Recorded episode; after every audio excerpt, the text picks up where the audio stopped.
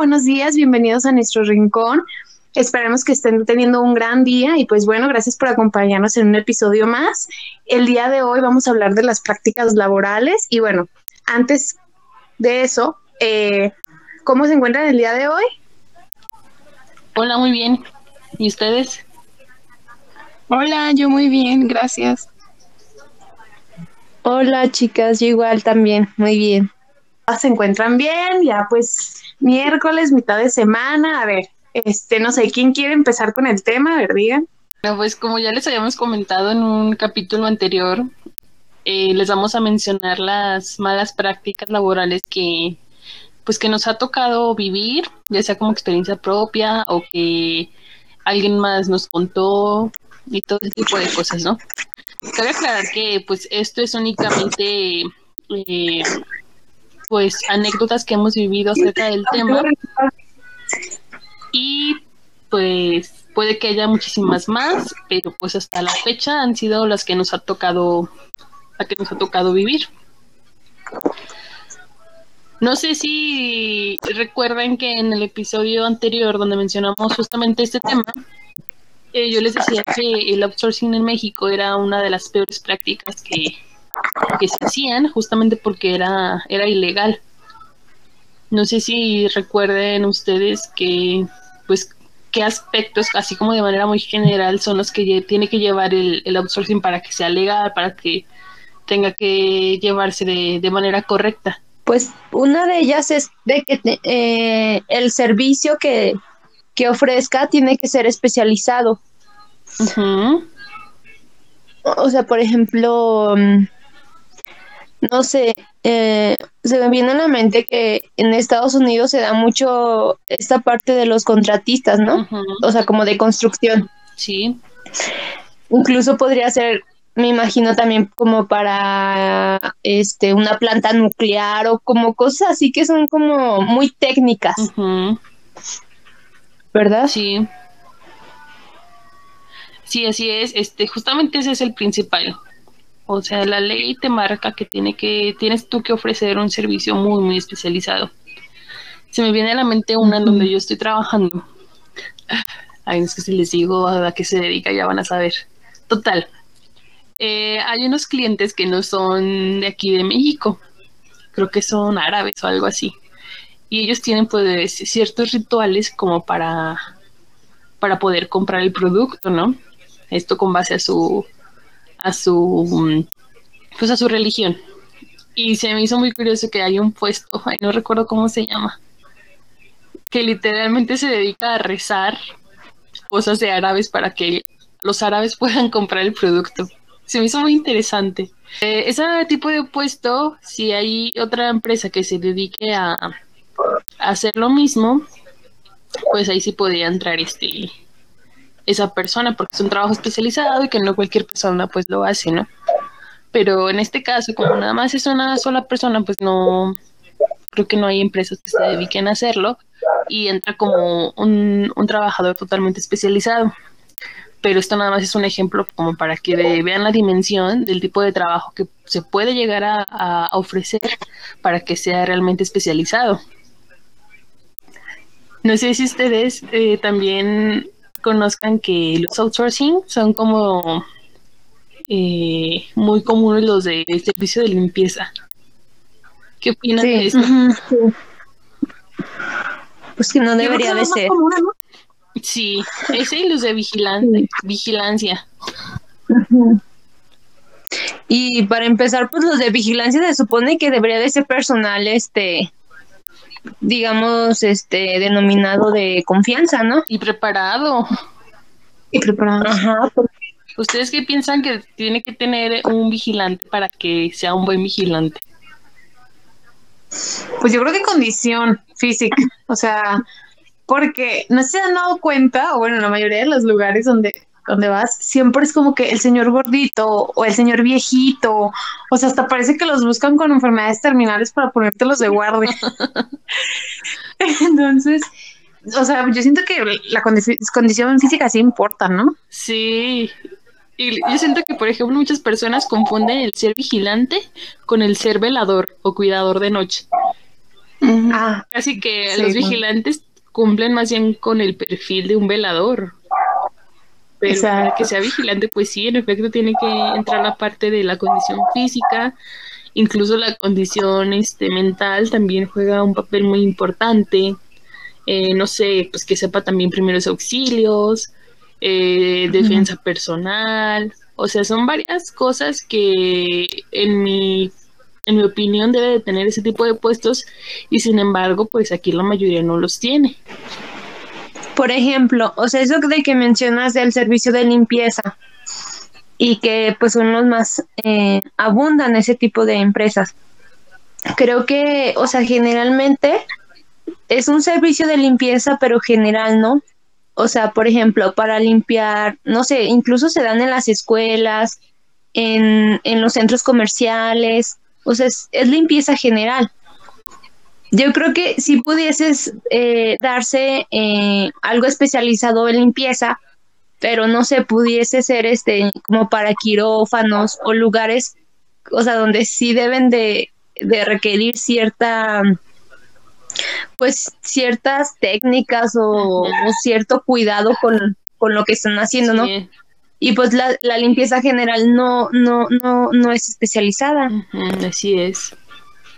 Pero fíjate que estas malas prácticas la hacen principalmente por, por las utilidades. Ahorrarse. Sí, o sea, se pueden ahorrar ciertas cosas, pero la mayor parte que se ahorran son las de las utilidades. Les voy a dar así como un panorama muy, muy general. Por ejemplo, si yo me dedico a, a vender libretas, pues yo voy a generar, no sé, una utilidad de 100 millones de pesos, ¿no? Eh, ahorita, pues por lo general, eh, está pidiendo, bueno, más bien por ley, el patrón tiene que repartir el 10% de sus utilidades entre los trabajadores. Entonces, suponiendo de este ejemplo, si resultó que esos 100 millones de, de pesos, suponiendo que de esos 100 millones de pesos, que se me hace mucho, pero si hay empresas que lo llegan a sacar, o sea, se escucha muy loco, pero realmente lo hay. Entonces, de esos 10 millones de pesos, el patrón tendría Sí. que repartir el 10% a, a sus trabajadores, que vendrían siendo pues un millón de pesos, ¿no? Pero el momento de que esta empresa de libretas tiene a su personal eh, subcontratado, ya sea legal o ilegalmente, que por lo regular es ilegal, tal vez esa empresa que es el outsourcing, pues genera una utilidad, no sé, de 100 mil pesos. O sea, no, no se comparan absolutamente nada las utilidades de outsourcing con el de pues, la empresa mater, ¿no? La empresa que produce, la que vende. Y ahí pues están ahorrando muchísimo, pero muchísimo dinero. O sea, entre, entre sus trabajadores, no sé, pudiéndoles haber tocado unas utilidades de 60, 80 mil pesos, les puede que les llegue 3 mil, 4 mil pesos a lo mucho. Y es nada más por esto, porque Sí, que siempre- mucho de utilidades. Es donde, yo siento que es la parte que, que más se ahorra al, al momento de meter el outsourcing. Como ven. Y también creo que no solo es la empresa de outsourcing, ¿no? Creo que también hay otras empresas, creo que son de supermercados o así, ¿no? Que también eh, meten a sus trabajadores como asociados, ¿no? Para también ahorrarse como las utilidades o algo así, ¿no? Sí.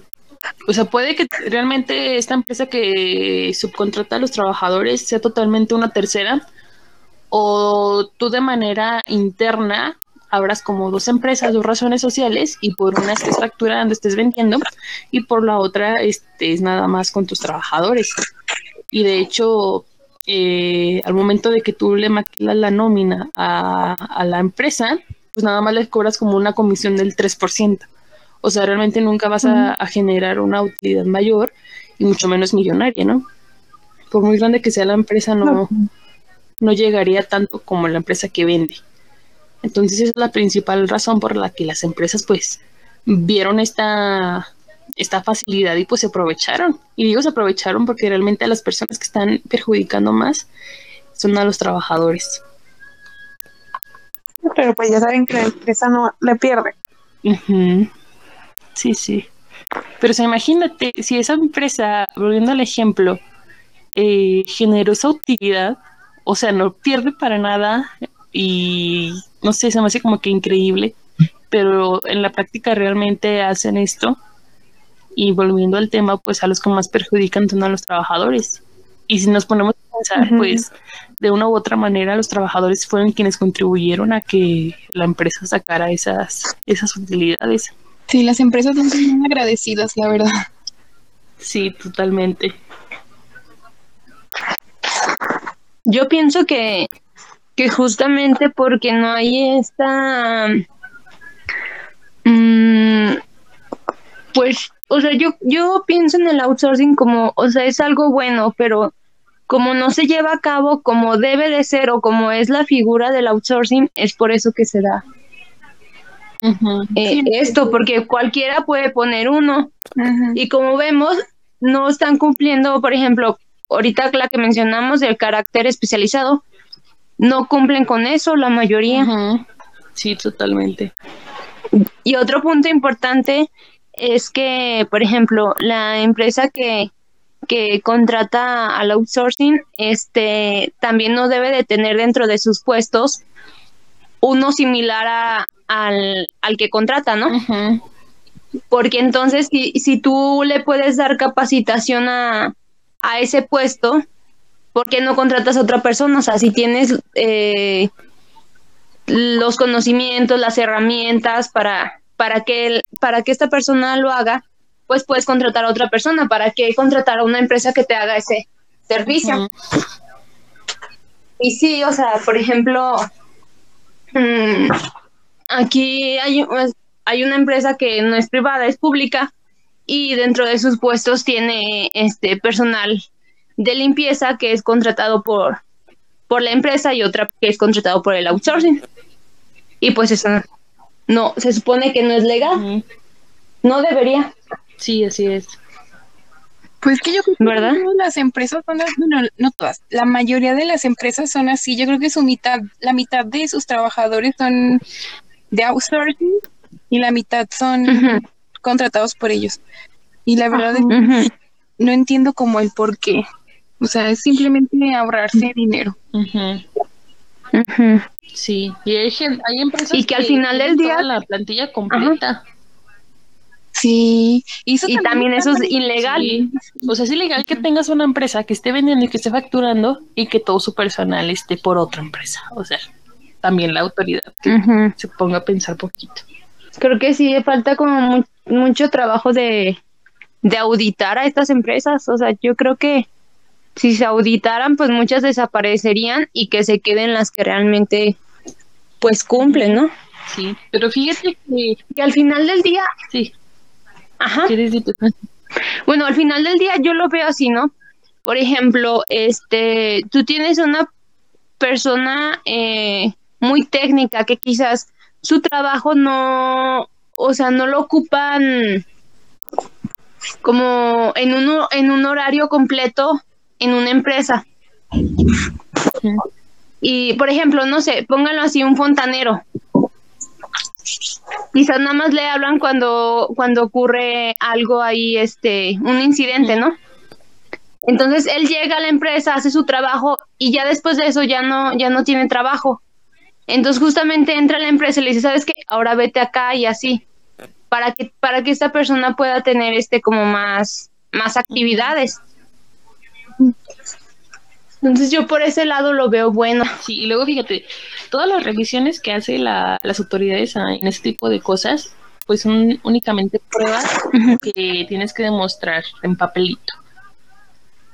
Y la verdad, he estado presente en donde maquillan esas, esos reportes, en donde, ay, no sé, inventan firmas, o sea, son tantas cosas que puedes hacer y al final de cuentas lo único que recibe la autoridad es el papelito.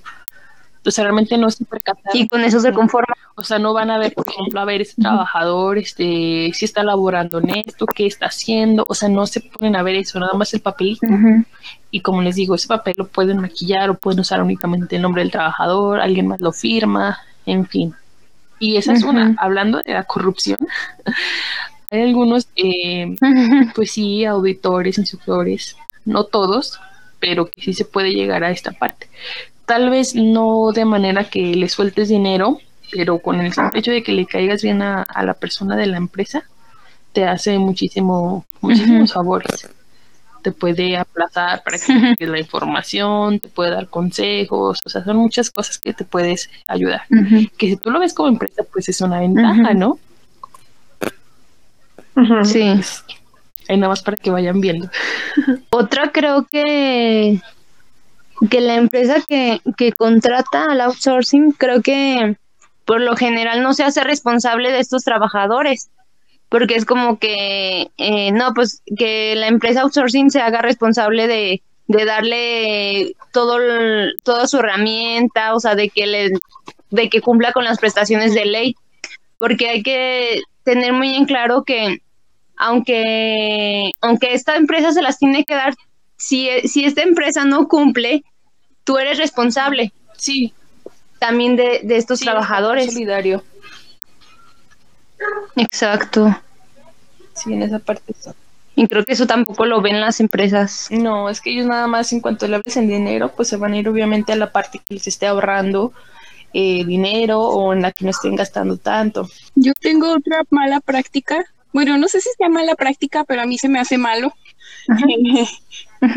Y, o sea, bueno, ya no es como del outsourcing, pero, por ejemplo, yo en la mayoría de las empresas en las que he trabajado me he dado cuenta que los reclutadores, bueno, yo cuando van a seleccionar a una persona, este, siempre se fijan en que la persona esté como más adaptada a, a seguir órdenes, no como a que sea una persona que innove o como que esté dispuesta a hacer cosas nuevas, ¿sabes? Como que buscan a alguien que los obedezca.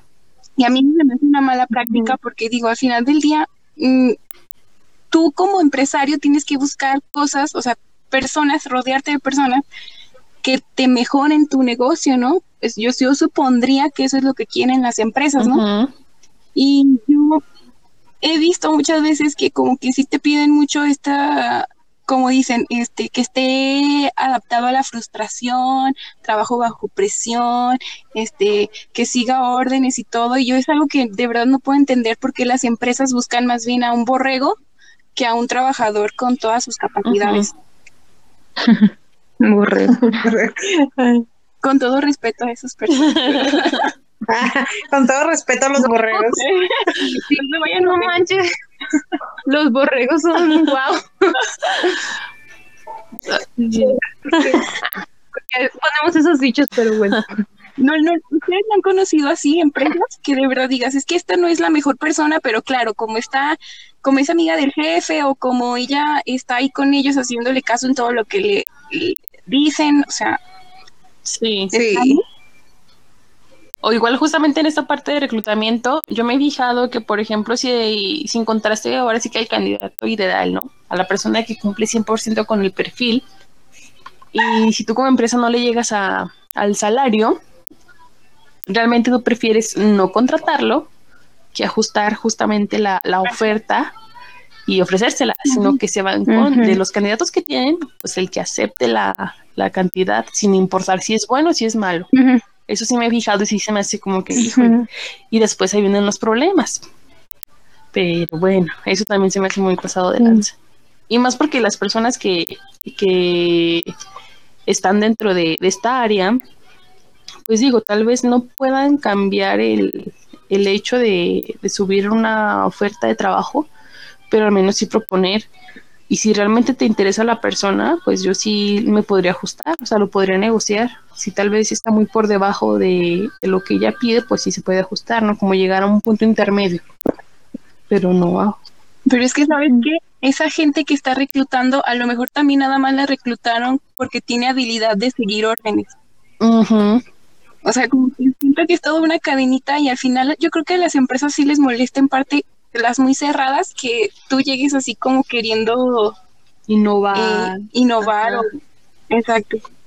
Entonces, sí, como que en parte a las personas que estamos, por ejemplo, que nos gusta nuestro trabajo, cualquier cosa, sí nos tienen de manos eh, amarradas, porque solamente te dedicas a hacer lo que te digan, o sea, haz esta nómina, la haces, da capacitación acá, vas y das capacitación, y entonces siento que es cuando a los trabajadores se nos hace muy rutinario todo, o sea, no hay emoción, no hay retos. día a día. Adrenalina. Exacto. Sí, sí.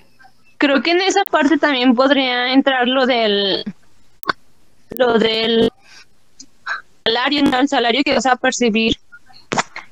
Creo que actualmente todavía hay empresas que lo toman como un tabú.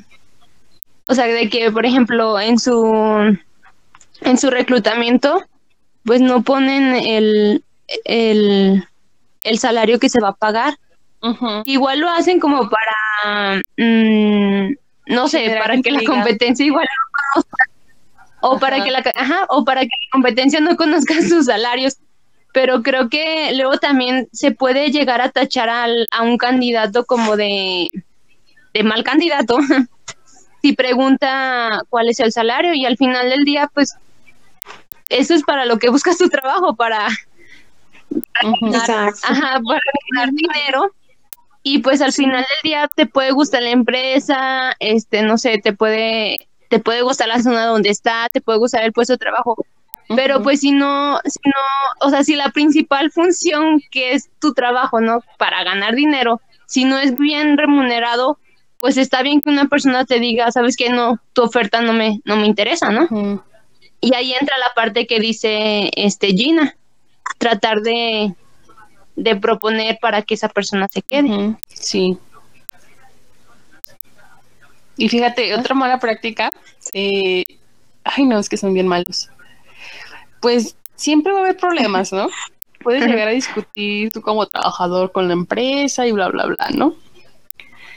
¿Y qué es lo que pasa? Pues cuando vas a buscar tu trabajo, pues te piden referencias. Ay, no.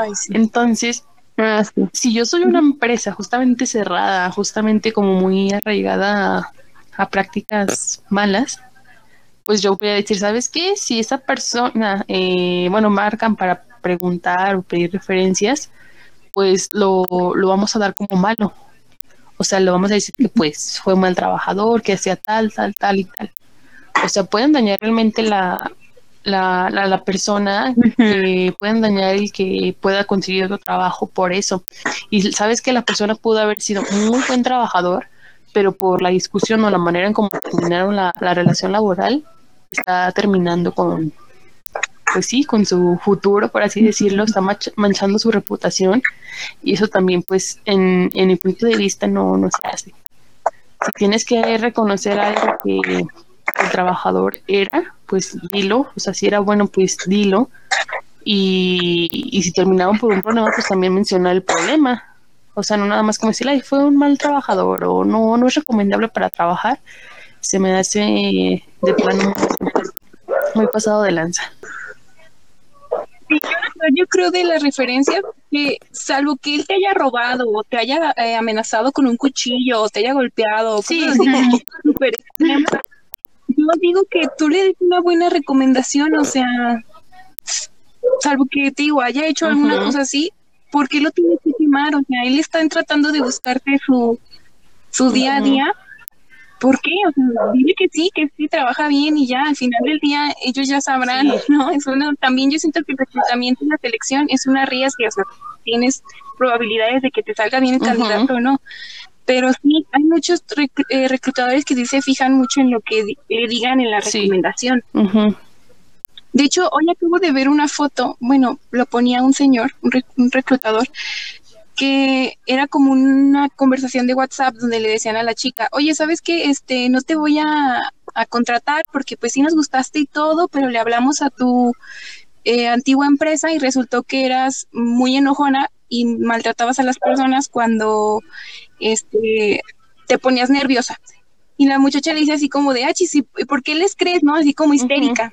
Y entonces causa como, pues a las personas les causa risa porque la muchacha actúa histérica, eh, pero yo digo, al final del día, las recomendaciones pueden ser un arma de doble filo, ¿no? O sea, ¿te está diciendo la verdad o no te está diciendo la verdad? O sea, ¿cómo, ¿cómo creer eso? O sea, ¿cómo Creo que ¿Cómo saber qué es verdad y qué no? creo que por eso es como parte del proceso, no no te puedes ajá, darle todo el peso a las referencias, para eso tienes entrevista, para eso y diferentes tipos de entrevistas, ¿no?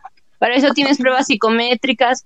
Entonces, ajá, no te puedes basar en uno en, en un solo en, un- en un solo en una sola etapa o en una sola persona de lo que te diga. Incluso investigar no solamente una referencia, ¿no? Sino porque no Exacto. investigar por lo menos dos, o sea, ya de, de lo menos, Ajá. Ujú. ¿verdad?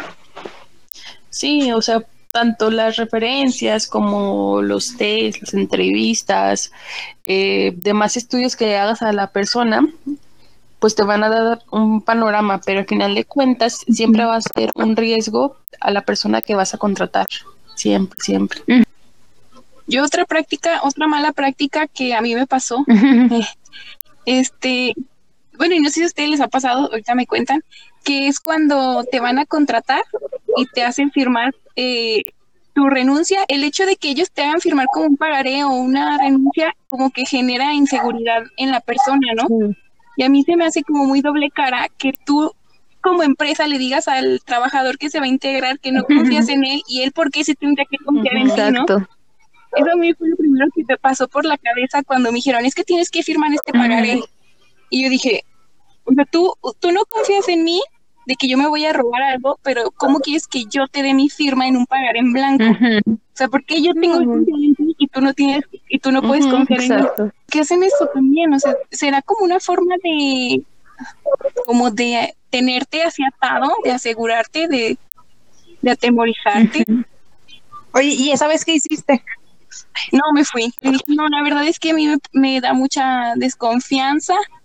Este, entonces, no, la verdad, no puedo firmarte. Si quieres, dijo, hacemos un contrato de confidencialidad, ¿no? Es lo que hacen las, las, las empresas eh, buenas. Dijo, te lo firmo, pero un pagaré en blanco, pues no.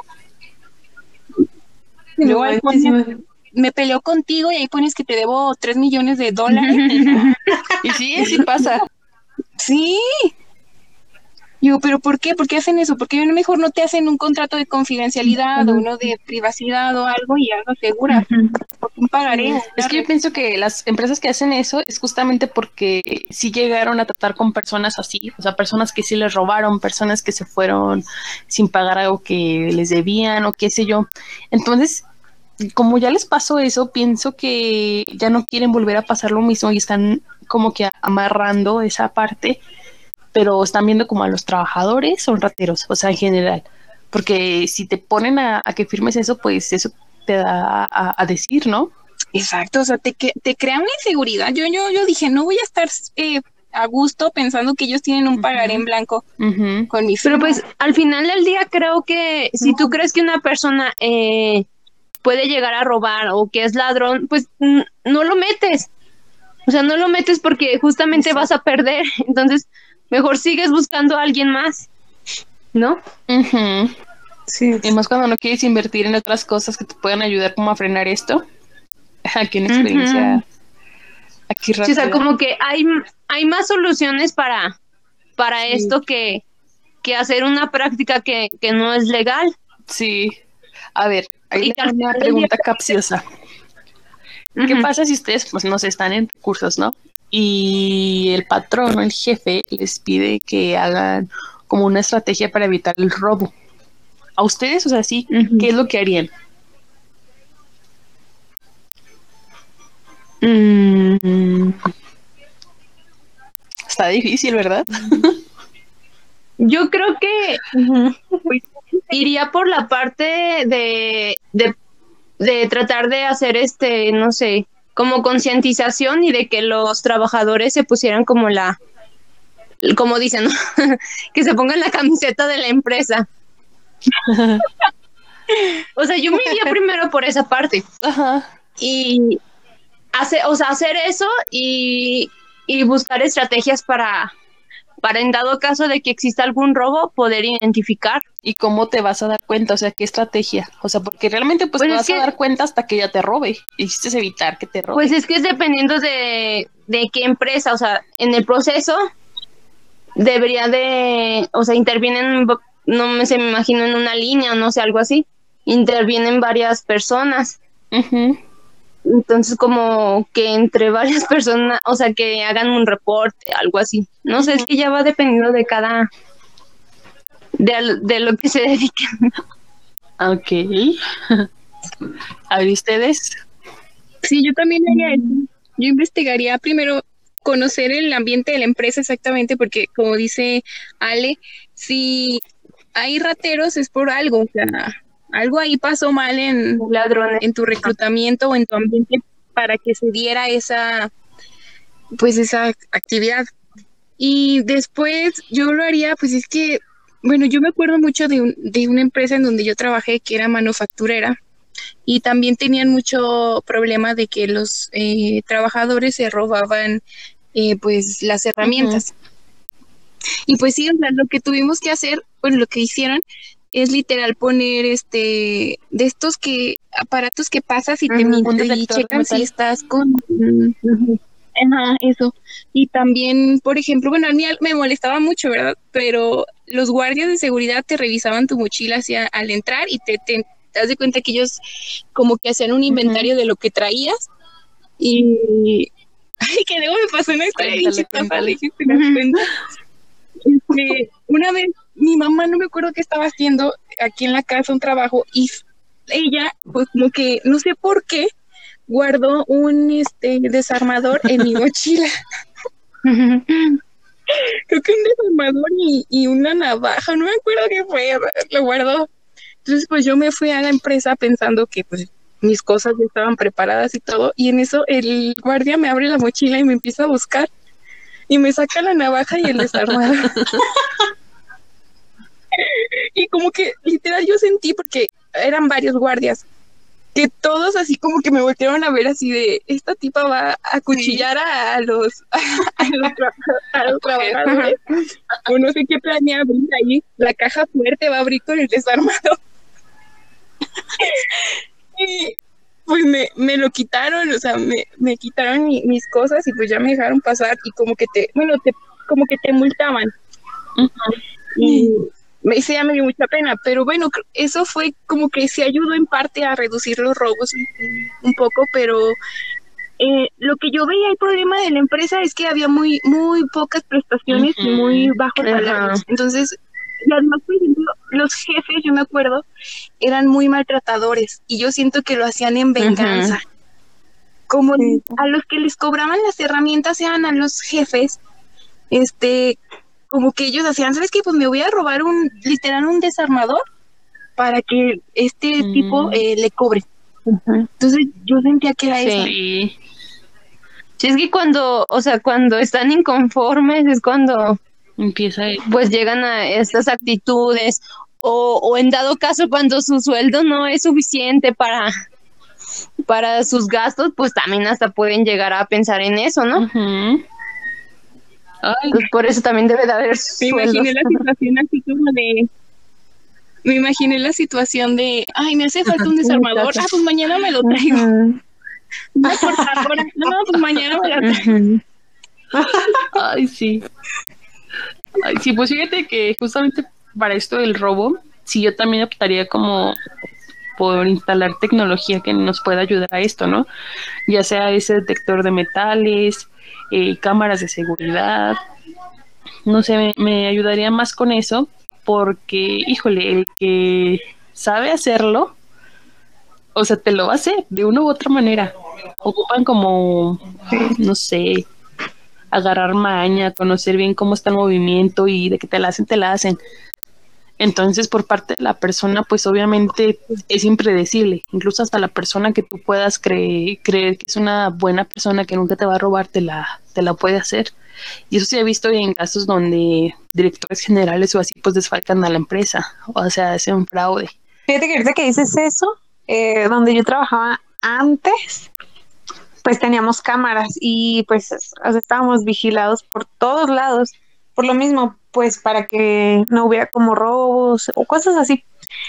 Y el que era el gerente, o sea, era el que robaba. Después se dieron cuenta y él está prófugo de la justicia en estos momentos. Pero bueno, el chiste es que, o sea, nosotros, no, fíjense que no era como muy, o sea, uno sí se podía dar cuenta porque, por ejemplo, al menos mm, varios trabajadores podíamos ver cuánto era la venta al día de ciertas cosas. Entonces uno se da como cuenta, o sea, dices, no manches, o sea, se está vendiendo tanto en un día, no corresponde como a, a lo que él reportaba, porque reportaba por, por noche. Eh, bueno, yo trabajaba antes en un bar, pero se saca muchísimo. Eh, por ejemplo, en una noche buena se vendían más de 100 mil pesos, o sea, sí, bien. O sea, ya se veía como que ahí turbio, pero el gerente, o sea, el, y el, ¿saben qué es lo más gracioso? Que el gerente era, es, perdón, es primo de uno de los socios de ese lugar. Entonces, yo creo que no esperaban porque se, no sé, no sé, o tuvieron, o sea, por confiar a lo mejor de más, lo que sea. El chiste es que se dieron cuenta que pues estaba haciendo, pues estaba robando a lo descarado y, y pues desde ahorita anda prófugo de la justicia. Este, pero sí, o sea, sí pasa mucho y pasa también de personas que, que tú dices no tienen la necesidad porque ya estás percibiendo un sueldo muy bueno. Y, o sea, por ejemplo, como con el caso que ponían, a lo mejor un trabajador, no sé, de producción o lo que ustedes quieren que gana menos, ¿no? Que podrías pensar, bueno, hay una necesidad de robar que no se justifica, o sea, que bajo ninguna situación se justifica o por esta parte, ¿no? Sabes que son muy, este, pues nos tienen bajo condiciones malas y pues nada más por darles en la madre, pero cuando no, o sea, cuando te tienen como con un buen sueldo, eh, cuando la empresa pues sí, o sea, te tiene bien y lo haces, o sea, también en ese sentido pues, no, no, o sea, creo que puede pasar más en puestos Mm, sí, o sea, el robo pues es mayor. No es lo mismo que te estén robando un desarmador a que te roben millones de pesos.